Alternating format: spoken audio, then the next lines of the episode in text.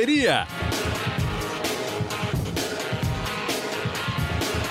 Olá, amigos. Você já está conectado no Correria, o podcast do GE que fala de corrida de rua, qualidade de vida, treinamentos, provas e tudo mais que estiver relacionado ao esporte.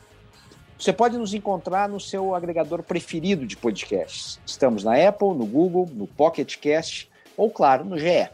Bom, tem muita coisa, inclusive, no GE, GE não só corrida, futebol, é, é, cientista do esporte. Nosso cardápio de podcasts é farto. Eu recomendo fortemente que você dê uma olhadinha né, e é, acesse outros. Mas estamos aqui no Correria. E hoje temos um, um, um, convidado, não vou dizer de longe, né? Porque essa história de referência não existe, né? Longe para quem, né? Mas, é, mas de outra cidade, né? Mas que, que muitas vezes eu, eu, eu, cruzo com ele, né? A princípio o nome dele é, é Fábio Alonso. É esse que é o nome mesmo, Fábio Alonso? É. Fábio Morales Alonso. Fábio Morales Alonso, ninguém conhece ele por esse nome, né?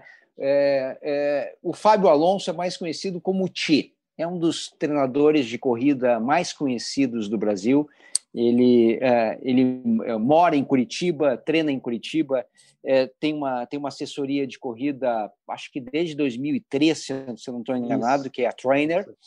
E é, o Tchê treina a gente para correr no asfalto, para correr rápido, treina a gente para simplesmente para ter melhor qualidade de vida, treina a gente para a montanha, é, é um corredor de ultras distâncias também. Tinha um cara versátil, joga basicamente em todas. Tudo bem, Tia? Tudo bem, boa tarde aí. Então, foi ótimo, obrigado pelo convite. Vai ser muito bom falar justamente sobre aquilo que eu faço dia a dia, né? Pois é, mas hoje nós vamos falar de algo mais específico ainda, né? que é, é, é, é, é o que está escrito na descrição desse podcast, que é, é, voltar. Né? Vamos voltar a treinar, vamos voltar a correr. É, temos uma pandemia, mas o, o, corpo também não pode esperar, a gente precisa entrar em forma, inclusive para ter mais saúde para eventualmente event, é, enfrentar o vírus. Né? Então, assim, precisamos voltar. Né? Então, o, o, tema de hoje, o episódio de hoje é a volta, tanto em treino quanto em corrida. E aí eu queria te perguntar, Tia, o que, que você tem dito para os teus alunos com relação a essa, a essa volta? Porque muita gente parou. Bom, a gente vem há um bom tempo né, dentro desse assunto, né? Essa, a vida de todos, independente da área que se trabalha, né, ela gira hoje muito em torno da pandemia, dessa questão de volta ou não. Ah, nas últimas semanas, até eu comentei contigo quando tu me convidou, né? A gente, o pessoal da Abracel, né, que é a Associação de Organizadores de Prova, né, que tem a, a sede até em São Paulo, a gente fez uma conversa sobre isso. Eu escrevi para o blog da Camelback sobre isso, né? Até foi recalculando rota que eu dei o nome da, do meu do meu post, porque justamente o que acontece. A gente vem há um bom tempo.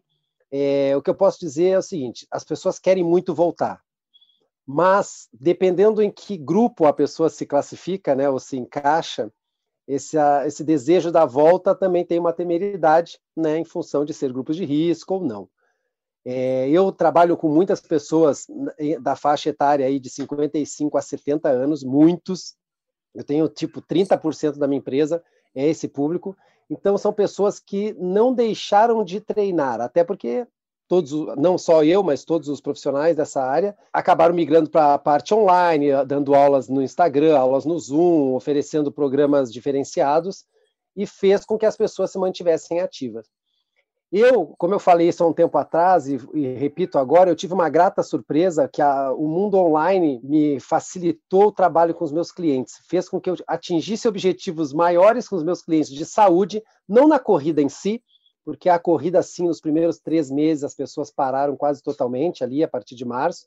Então, março, abril, maio, até um pouquinho de junho, muitos não fizeram nada e depois retornaram.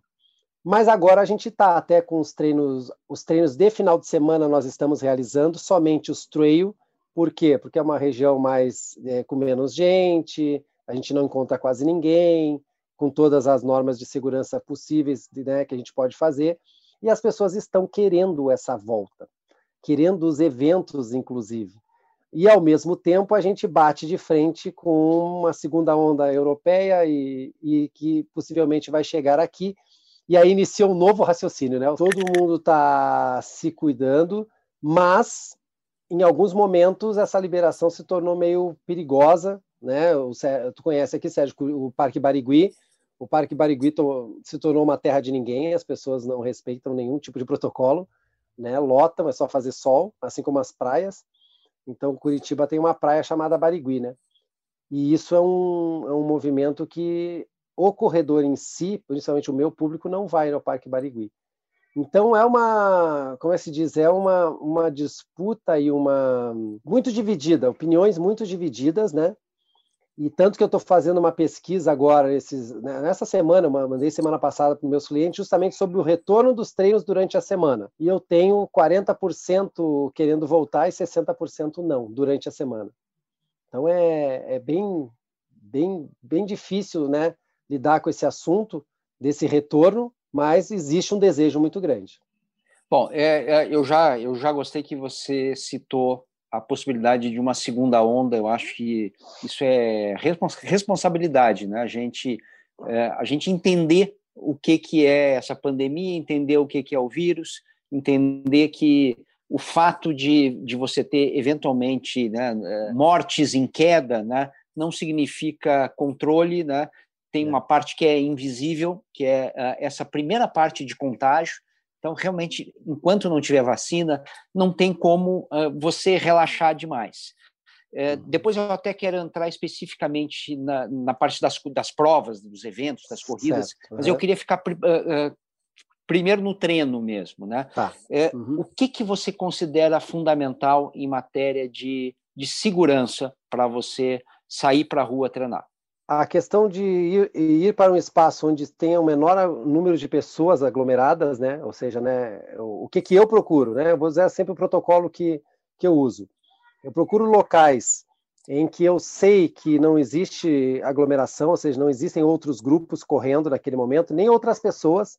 Na região metropolitana, a gente, Curitiba, a gente tem essa vantagem, a gente tem uma área metropolitana muito rica, né? Então a gente tem muito espaço para isso.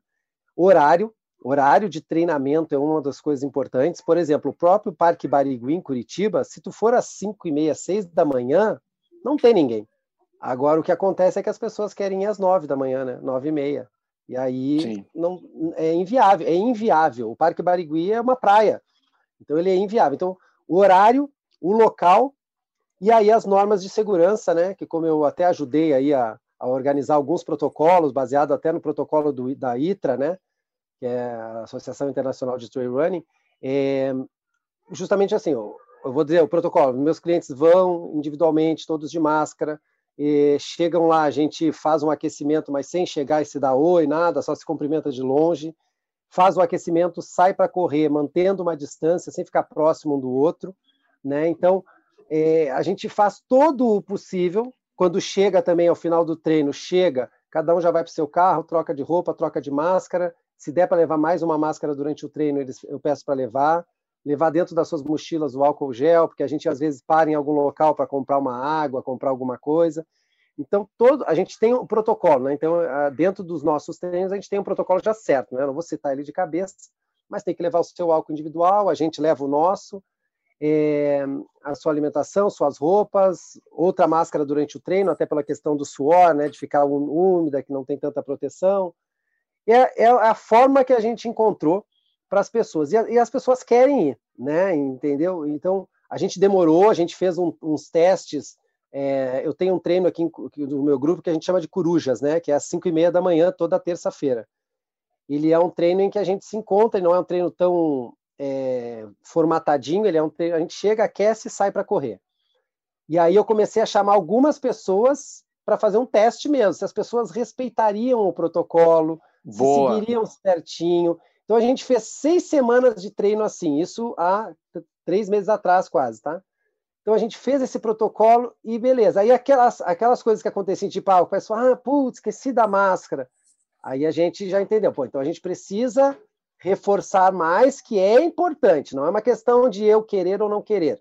Quando eu estou em grupo, eu tenho que seguir as normas do grupo e não aquilo que eu. Ah, eu não consigo usar máscara que me incomoda. Então, tu não pode treinar em grupo, né? Então, dessas seis semanas, a gente conseguiu verificar e detectar algumas coisas que a gente viu que iam acontecer.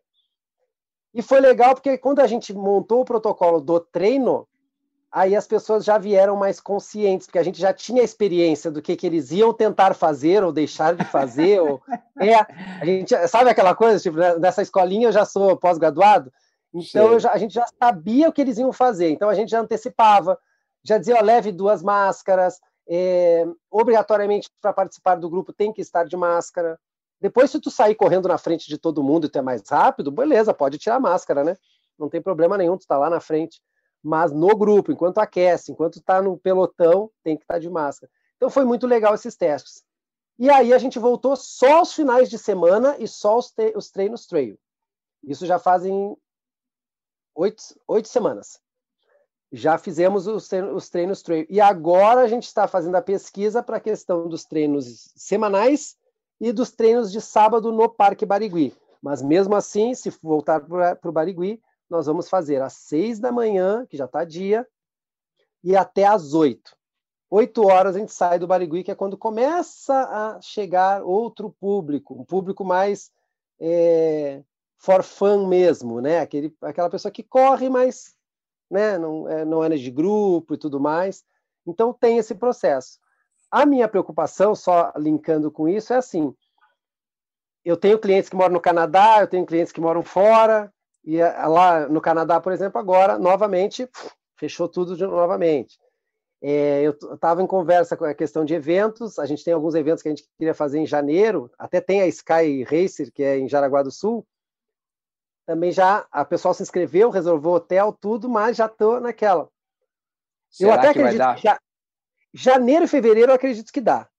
Mas depois disso eu acho que vai começar essa, essa virada. Claro, isso é uma percepção de tudo que tem, não é, não é que eu saiba, né? É só uma percepção do que está acontecendo, né? Desse movimento todo. É, se a gente está dois, três meses atrás da Europa, foi assim desde, desde o início da pandemia. E agora a Europa está vivendo o seu pior momento, é só fazer a conta, né? É, é, é mais ou menos. É, é, a, gente, a gente estaria ali no início do ano que vem tendo os primeiros problemas, né? aumentos maiores, coisa e tal, ainda mais no Brasil, festas, etc. Que a gente, é. tudo bem, a gente não tem o inverno, né? O inverno é sempre mais complicado para isso, porque você fica em ambiente mais fechado, mas você tem a intensa interação social brasileira, né? Que, uhum. que, acontece no fim do ano, né? O happy hour, no final do, na né? firma, aquela história que a gente conhece bem, a gente é brasileiro. É, o que, que, te preocupa mais, por exemplo, quando você está com um grupo no parque? É o, um grupo de corredores sem máscara que está na frente, um grupo de corredores de, sem máscara que está vindo na direção contrária. Como é que é mais ou menos a, a tua percepção de risco? Ah, então, aí, aí entra uma coisa. Eu não tive esse problema até agora, porque eu realmente eu não levei os meus clientes a locais assim e a gente não teve nenhuma experiência dessa maneira. A gente, a única experiência minto, né? A gente teve uma experiência que foi tem um local aqui na região metropolitana de Curitiba que é um morro próximo, é um morro bem legal. E era um lugar que a gente vai treinar sempre seis e meia da manhã e nunca tem ninguém. O que, que aconteceu com a pandemia? As pessoas começaram a querer ir mais para locais assim, né? É incrível. Tem o lado bom da pandemia, que nem eu digo. É muita gente indo subir montanha, indo subir não sei o quê, que nunca fizeram nada tudo bem, existem as opiniões assim. É o lado bom que mais pessoas estão começando a fazer esporte. O lado ruim é que as pessoas estão começando uma hora que não era para começar, né? Mas a, pelo menos a não a se aglomerar. Fazer esporte, Sim. beleza, mas não se aglomerar. E a gente chegou lá e tava, já tinha gente no topo do morro, já tinha gente no caminho. Aí o que, que a gente fez esse dia? A gente aqueceu, eu fui falar com as pessoas que estavam entrando no, na trilha, perguntando que caminho que vocês vão fazer. Ah, nós vamos fazer tal caminho. Então a gente pegou e fez outro caminho. E quando a gente encontrou pessoas, a gente fez o quê? Dava um espaço entre nós para passar por eles, né? Para nós não estarmos um perto do outro. Aí a gente passava por eles e aí passava e acelerava. Aí tinha que dar um gazinho para sair daquele movimento. Aí chegava no topo, por exemplo, quando a gente chegou no topo, estava cheio de gente, tinha umas 30 pessoas lá. Foi chegar, e descer. e descer pelo outro lado. Passar reto, sem parar, sem fazer nada. foi a solução que a gente encontrou esse dia. Então, o cliente perguntou: ah, se eu tenho mais receio das pessoas sem máscara vindo ou indo, sinceramente, eu não consigo te, te expor uma opinião assim. O, medo, o meu medo, eu tanto tenho receio que eu evito estar em locais que gerem esse tipo de situação. Entendeu? Eu não, eu procuro não levar os meus clientes e eu mesmo quando saio para treinar sozinho, eu saio para treinar. Eu sempre falei para as pessoas: se tu sai para correr no meio das ruas da cidade, não tem ninguém. Se tu sair entre 5 da manhã e 6 e meia da manhã, não tem ninguém na rua. Mas volto a dizer, o que, que as pessoas querem? As pessoas querem acordar às 7 e meia, sair 8 horas, para correr, que nem aqui em Curitiba, eu moro atrás do cemitério Água Verde. Quem é de Curitiba ou quem não é, imaginam que a volta do cemitério se tornou uma pista, porque a prefeitura organizou isso há anos atrás, só que nunca tinha ninguém. Agora o que, que é? Um mar de gente fazendo exercício ao mesmo tempo, um cruzando pelo outro. Entende? Olha, então, é... e, e, se fizerem muito barulho, né, os proprietários ali do lugar vão reclamar. Não, vão reclamar, né? E, e aí é que começa o problema reclamação dessa turma do além aí, eu não recomendo, hein? Entendeu? Então é muito mais a postura e a atitude da própria população, isso na verdade sempre foi, e que nem tu comentou agora, né, que no Brasil a gente tem essa coisa do churrasquinho, do não sei. Eu tenho, eu, já, eu vivo isso na minha vida pessoal, né? Eu, eu tenho um, local aí particular e que, que tu nota que as pessoas que são teus vizinhos acabam fazendo, tipo, eles, eles não aglomeram gente, mas cada final de semana é um público diferente. Eles têm só 10 pessoas, mas é, são 10 diferentes, sem máscara, todo mundo junto. Ou seja, tu está convivendo com muita gente sem máscara, né? E com um convívio próximo, né? Que tu acaba gerando. Então, mas no treino é isso mesmo, Serginho. Eu não, eu evito muito mais e quando eu passei por essa situação, a solução que teve foi ficar o menor tempo possível é, no mesmo espaço físico, né, próximo, para evitar esse tipo de o contágio. Tia, é, é, muita gente ficou é, ali, pelo menos nos primeiros meses, realmente totalmente parados, não conseguiam fazer nada, né? É, é, gente que, que estava numa pegada de treinar mais forte, gente que estava numa pegada de, de treinar mais espaçado, mas o fato é que muita gente parou, parou como é que você, o que, que você tem recomendado nessa volta, né? Porque é, existe um pouco a percepção do atleta amador que, pô, se eu estou fazendo três treinos por semana, um treino de tiro, cinco tiros de mil a cinco minutos por quilômetro, né? Hum. É, aí você para um tempo e você quer retomar a, na tua planilha exatamente do momento que parou, né? Você ainda vai em conta o tempo que você parou, né? Como é que você tem trabalhado, inclusive a cabeça das pessoas para uh, eh, recomendar essa volta de uma forma mais gradual e mais responsável? Na verdade, a orientação ela parte do, ela é independente da pessoa ser experiente ou não, né? Eu trabalho, isso não é só em função da pandemia, mas é em função de vários pontos, que é a questão de sempre que a pessoa para, a pessoa precisa de um retorno gradual. Então, ela, independente de ser na pandemia, como eu falei, ou ser uma lesão, por exemplo, essa semana mesmo eu escrevi para o blog da Camelback, foi justamente sobre isso, né? Porque eu acabei de fazer cirurgia de varizes. Eu estou na segunda semana aqui de. Agora tá que velho, eu estou andando. Hein? É, tem que me cuidar, né, cara? Tá velho. Eu fiz a cirurgia. Tia. Pô, 4,5, tô jovem, cara. 4,5 é um guri. É, Mas aí, olha, eu, é gato. eu fiz a cirurgia de varizes. O que acontece? Semana passada fiquei de molho. E aí até surgiu, eu disse, cara, vou falar justamente desse, dessa coisa de volta. E eu sempre falo muito para os meus clientes, e sempre falei, e por isso que eu te digo que a, a questão da pandemia, ela, ela só muda o que, que é o, o focal, né? A razão, isso, a razão. É, mas assim, sempre que se retorna, independente, por exemplo, eu agora, vou dar um exemplo pessoal, eu agora vou ficar mais ou menos quatro semanas, uma semana eu já estou parado, já estou dez dias parado, Agora eu voltei a dar as aulas online, mas só mostro o exercício e não realizo. É... E aí vai fazendo de maneira gradual. Então eu vou demorar pelo menos, tá? 8 a 12 semanas gradualmente faz... aumentando a minha carga de treino para chegar ao ponto que eu estava antes de uma competição, tá? Então assim, o meu por exemplo, a gente fez a prova, tu estava lá junto comigo na Pedra do Baú. Lá eu estava treinado. No início de 2020, né? Foi isso, né? Isso, foi justamente a última prova do ano. Pedra do Baú foi a última prova do ano de trail. A gente voltou exatamente no dia que a pandemia foi o caos. Tanto que a, a, todo o meu grupo, quando a gente voltou, a gente ficou isolado realmente, porque a gente teve aeroporto, teve, né, a gente viajou e tudo. É, essa turma, só voltando o raciocínio aqui. Então, assim, tem que ser gradual. Então, assim, se tu fica três semanas parados, tu precisa de seis semanas, pelo menos, para retornar àquele ponto que tu estava. Então, tu sempre tem que colocar no mínimo o dobro de tempo do tempo que tu ficou parado. Parado total, né? Se tu tem uma carga menor de treino, mesmo assim tu, fica, tu precisa voltar gradual. Vou te dar outro exemplo. O meu filho, que tu conhece, ganhou a prova lá, inclusive lá dos 12K, ele agora ele voltou, ele voltou, ele ficou meio parado total e tudo. Aí ele machucou, ele ficou praticamente cinco meses parado. Eu passei um treino para ele, que eu até brinquei com ele, é quase geriátrico. No outro dia ele não conseguia se mexer. Cara, 24 anos, sempre foi atleta, mas ficou cinco meses parado em função de lesão e coisa. E voltou super leve, todo dolorido. Então, assim, a orientação que eu passo para meus clientes é o seguinte: entenda que vocês precisam montar a base. A cabeça sabe que tu treinou, o corpo tem uma memória, isso é fato.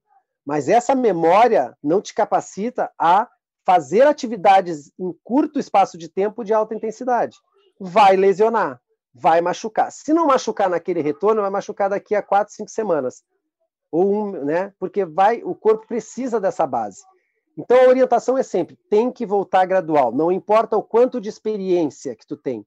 A experiência que tu tem, ela faz com que tu tenha uma maior velocidade de retorno, desde que tu respeite o, o, a evolução de treino normal.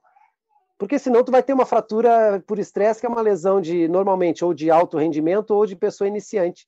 Por quê? Porque tu quer, que nem tu falou, tiros de mil, tá fazendo cinco, cinco tiros de mil para cinco por um, que seja, tá? O que, que tu vai fazer com 30 segundos de intervalo? Tu vai voltar com três tiros de mil para 5 e 20 e com um minuto e meio de intervalo. Sim. Ah, mas isso não me cansa tanto. Mas cansa. Mas gera um impacto. Mas gera uma carga, gera um volume. E aí tu vai. Aí tu deixa a coisa fluir, né? Aquela coisa que tu treina e não apanha.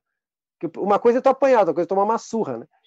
Então as pessoas. É, o, o, o, aeróbico ele, ele, ele, ele volta mais rápido, né? A volta, parte muscular, parte muscular. E, uhum. e, ligamentar, tendões, é Sim, é, é muito mais devagar, né? É muito é, mais aliás, devagar. Então os estímulos. Oi, pode falar. Não, é, eu ia, eu estava só lembrando uma expressão que, que, para mim é a metáfora mais perfeita, né? Que você desce de elevador e sobe de escada, né? É, uhum. é mais ou menos é, o, o se, se, por alguma razão você tem que parar, né? É uma descida Isso. rápida, parou, coisa e tal. Você, bom, então deixa eu subir. O elevador está hum. ocupado, você vai ter que ir pela escada, demora. É isso tá? aí. E aí tem que ser mais que pausado, é exatamente isso. Então, essa, essa questão, e isso que tu falou, é muito importante que as pessoas não tenham essa concepção que a parte cardiorrespiratória ela tem uma, um retorno muito mais rápido, muito mais fácil do que a parte muscular e estrutural. E o que lesiona, em 90% dos casos, é a parte muscular estrutural, óssea, tudo. É fratura por estresse, é lesão muscular, é tendão, é ligamento. São coisas que realmente machucam. As lesões que eu tive de clientes agora foram o quê? Muscular, porque eu fiz um desafio virtual, aí a pessoa queria treinar. Falei, ó, faz essa prova curtinha. Mas o que acontece? Tu pega um cara que sempre correu muito rápido, quando ele vai correr, ele só sabe fazer força. Então ele vai dar 110% treinado ou destreinado. Só que o problema é que treinado ele tem uma base, destreinado não. E aí estoura o que estiver mais fraco, que é a parte que muscular, né? Sim, eu sempre digo para o meu perfeito. cliente, não é o quanto eu consigo fazer, é o quanto eu estou treinado para fazer. Bom, Tia, agora vamos falar um pouquinho da, é, do segundo assunto, né, que é a questão das provas. Né? É, você, você teve numa, numa reunião recente com a Isso. turma da Abracel, né, o pessoal que organiza Isso. provas, e, e, a grande questão é protocolo. Quando voltar e como voltar? Conta o que, que você ouviu. Então, a, a, da reunião, então, como eu falei, no dia que nós fizemos a reunião, na outra semana, que já, já fazem três semanas que teve a reunião, e duas semanas que teve esse evento chamado Protocolo, que foi justamente um evento em São Paulo pra, entre vários organizadores, né? Vários organizadores de várias provas, né? Do estado e do, do país, na verdade, porque a associação é brasileira, né?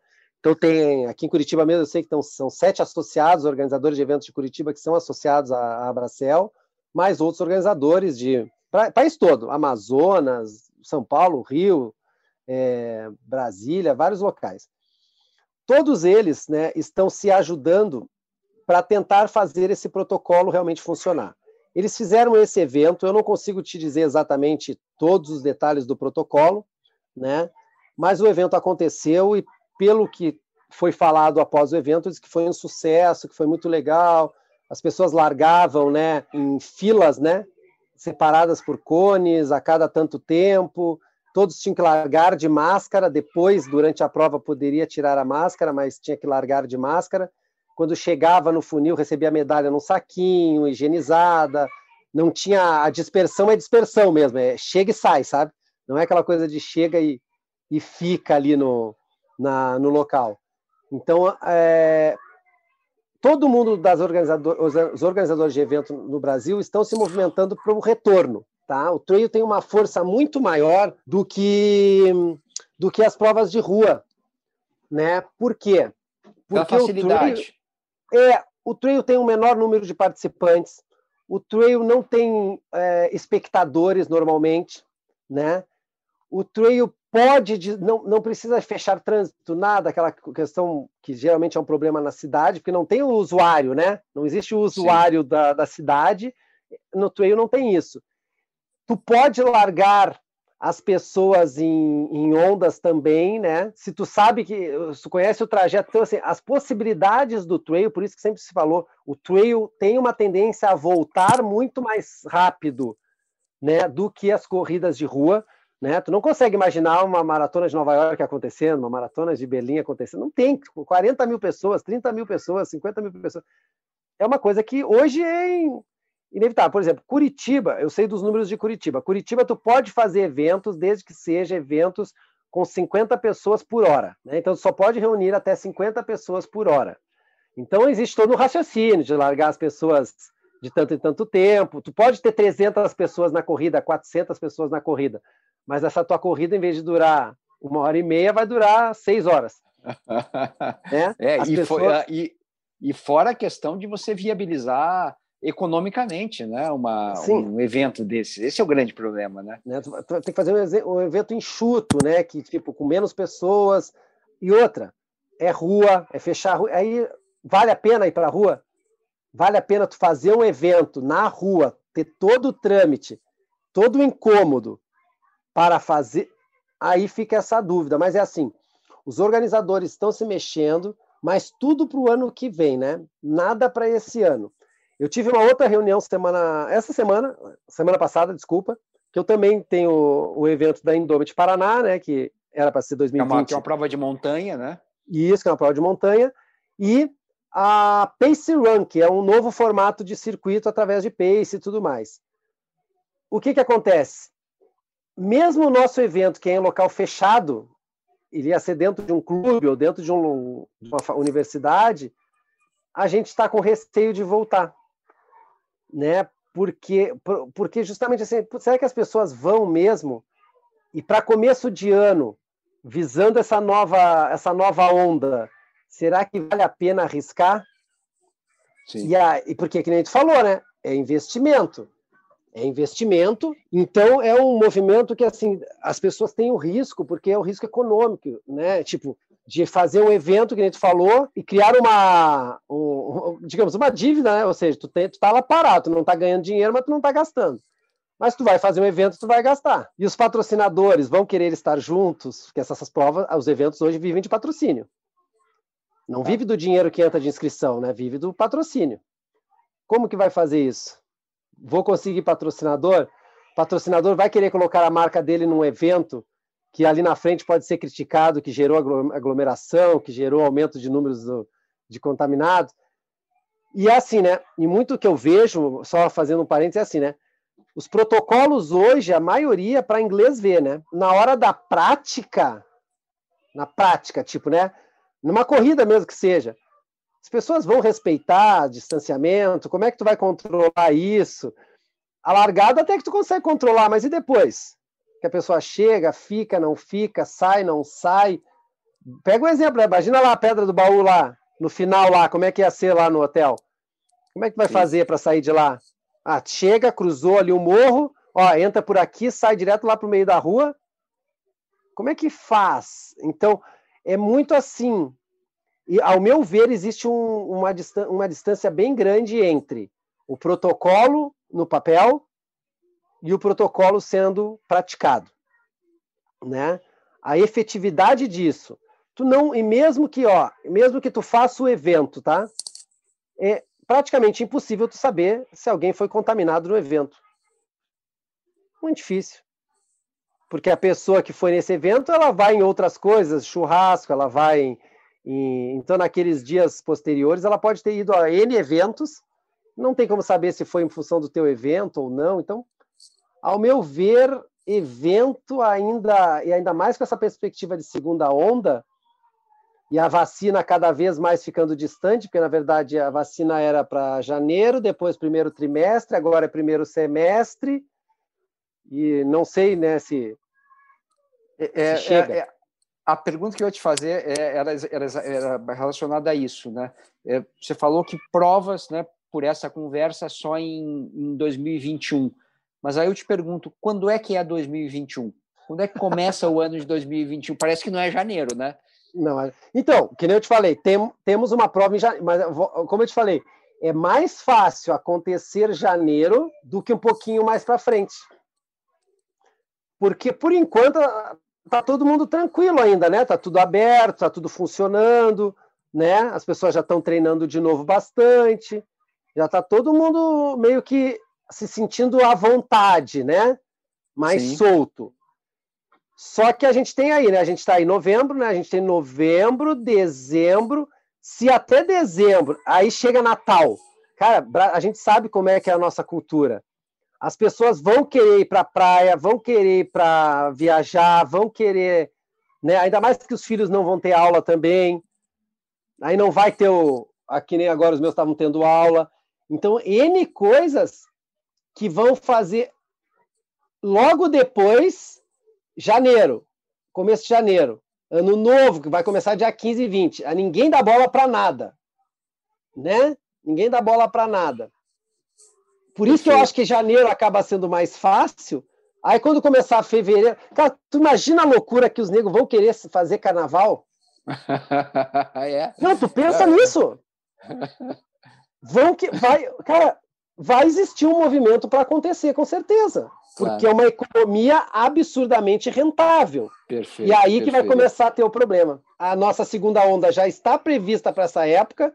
E é bem na época que o Brasil vira de patas para o ar, né? Férias escolares, viagem, Natal, Ano Novo, Carnaval. Vê que loucura que vai ser. Bom, é, já encaminhando para a gente fechar esse, esse esse podcast, eu vou te fazer as seguintes perguntas e para você ver se, se faz sentido isso, né? Quer dizer, no uhum. momento que a gente não tem é, uma, um calendário definido de provas, né?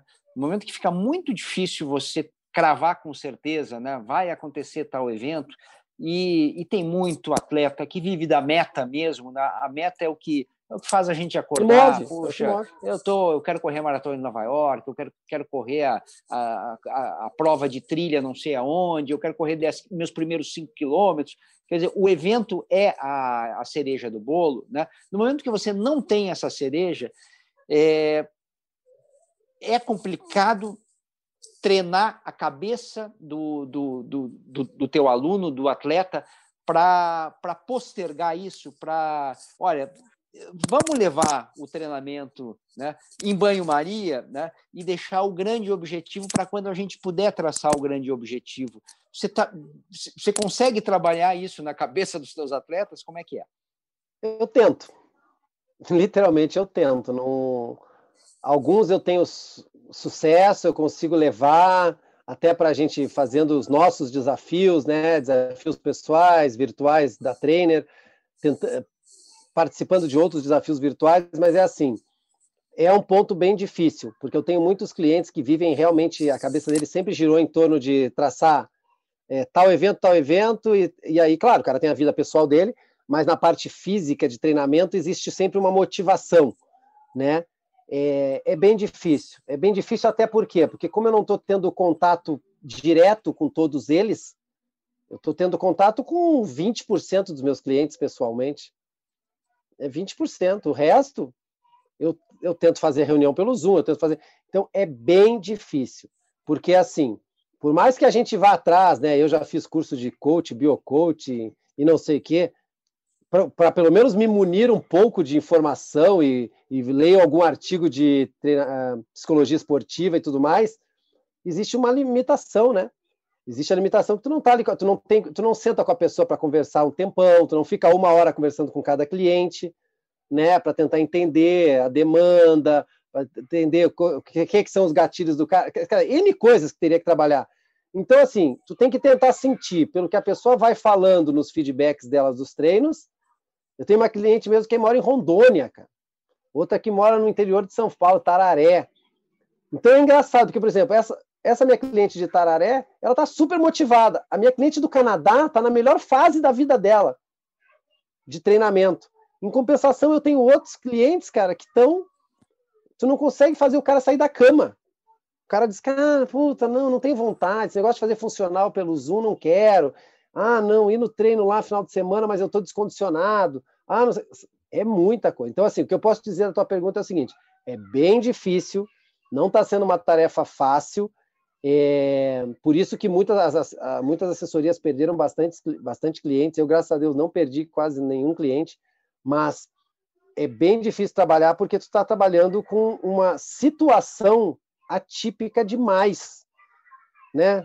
Não sei nem se existe atípica demais, só atípica. Atípica, ou seja, ela é atípica, ela nunca aconteceu, as pessoas nunca lidaram com essa sensação, com esse isolamento, com essa é, limitação, essa liberdade limitada, né, de poder fazer as coisas.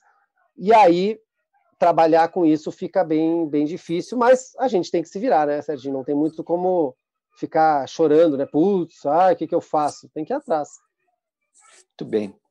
Tchê, brigadíssimo por essa, por essa conversa.